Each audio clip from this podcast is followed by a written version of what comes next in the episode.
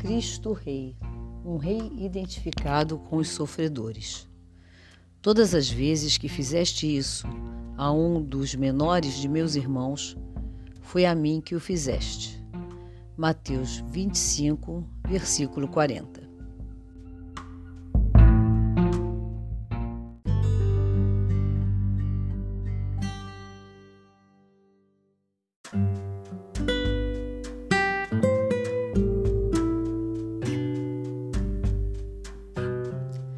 Com a festa de Cristo Rei, chegamos ao final de mais um ano litúrgico.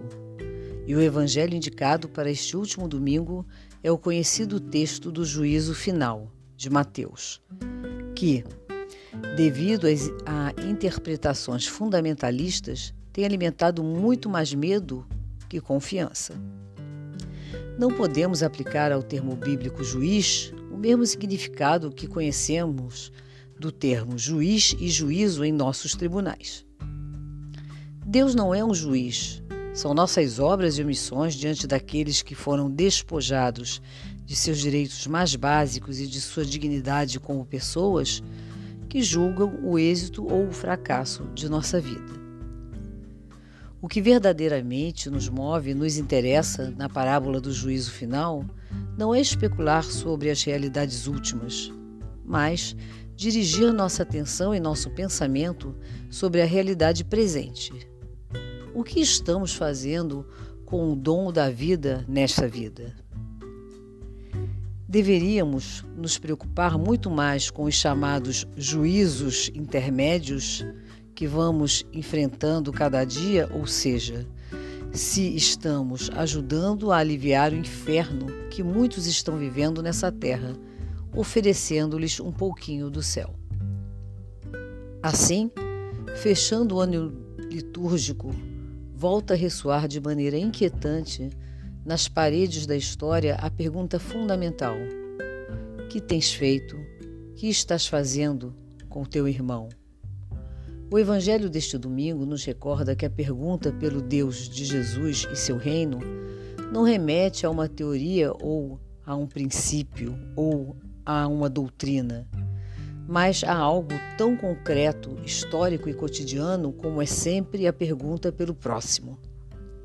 Por isso, nas relações com os outros, especialmente com os mais empobrecidos e sofredores, é que se fundamenta nossa relação com Ele.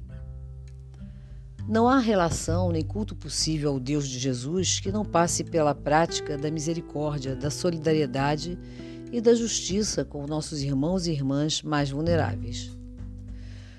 Suas situações de indigência, exploração, expropriação de bens e direitos são padecidas pelo mesmo Deus, porque eles e elas são seus representantes. Por isso, o que fazemos a um desses humildes, fazemos a Deus. A parábola que Mateus relata resume muito bem o que é essencial na proposta de Jesus sobre o reino. Os gestos de misericórdia frente às diversas formas de sofrimento. Para caminhar em direção à maturidade no seguimento de Jesus, devemos nos perguntar frequentemente durante o nosso percurso o que é mais importante, o imprescindível, o inegociável de nossa fé.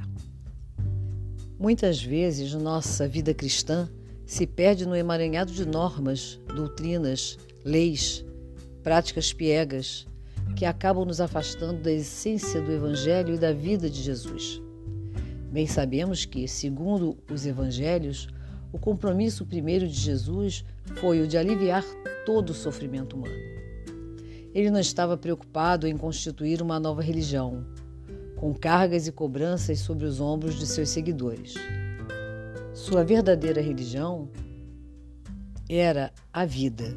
Sua missão era reconstruir vidas feridas, excluídas e marginalizadas. Jesus foi um biófilo, amigo da vida. O mais interessante na parábola desse domingo está no fato de apresentar uma pergunta que nos será feita no último cara a cara com Deus. O que fizemos com o nosso irmão sofredor? Esta mesma pergunta já apareceu no início da humanidade, frente ao fraticídio de Caim sobre Abel. Onde está teu irmão? O que fizeste? A voz do sangue do teu irmão clama da terra a mim. Isso está escrito em Gênesis capítulo 4, nos versículos de 9 a 10.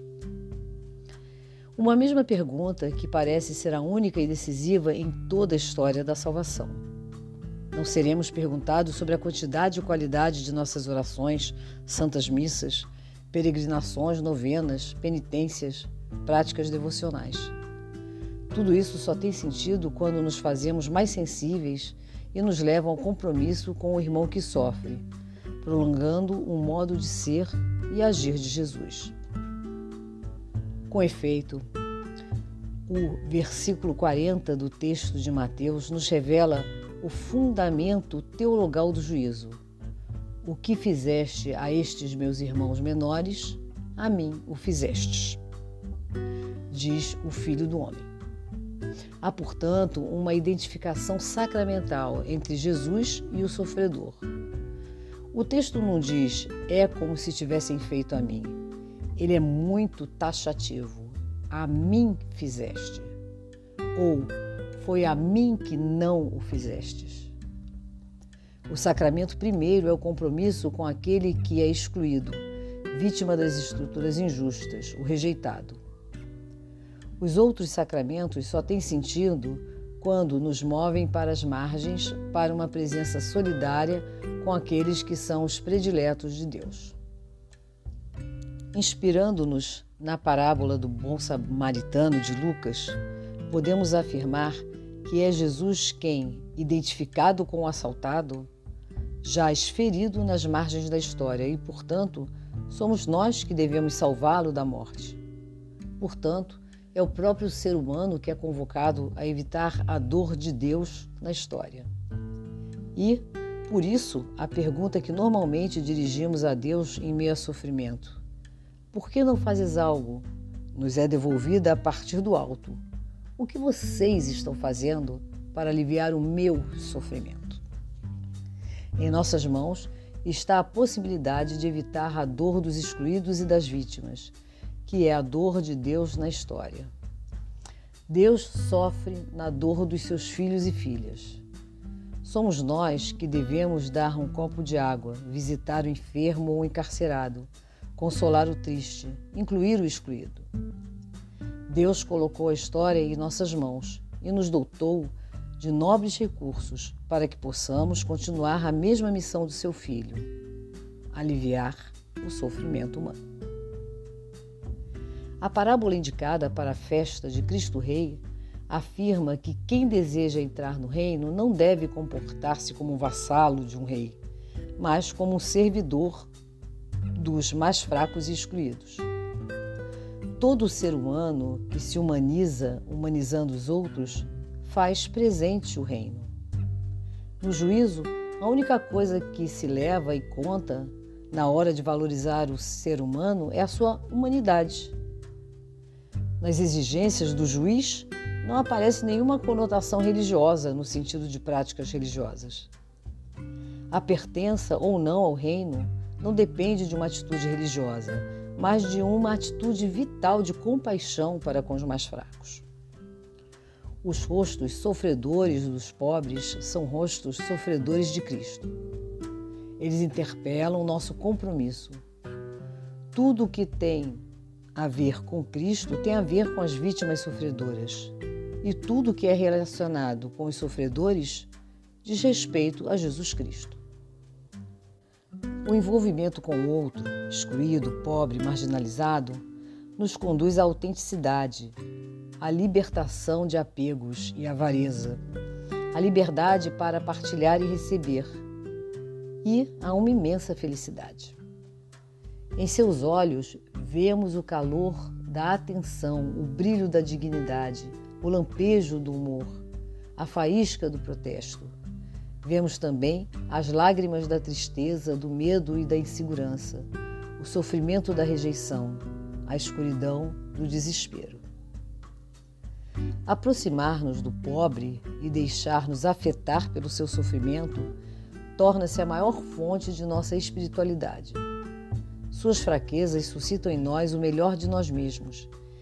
E, ao nos envolver afetivamente em suas vidas, fazem com que vivamos um misto de ternura e indignação, a que chamamos compaixão.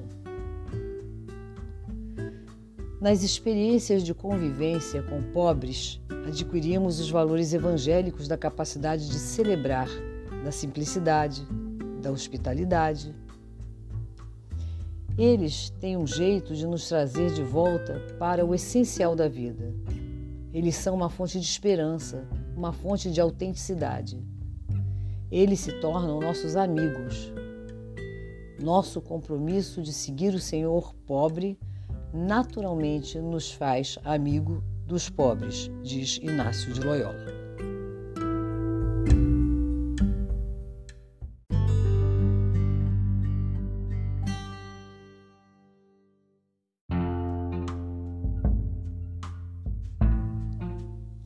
Texto bíblico, Mateus, capítulo 25, versículos de 31 a 46. Na oração rezar as obras de misericórdias encontradas na parábola de Mateus nesse domingo.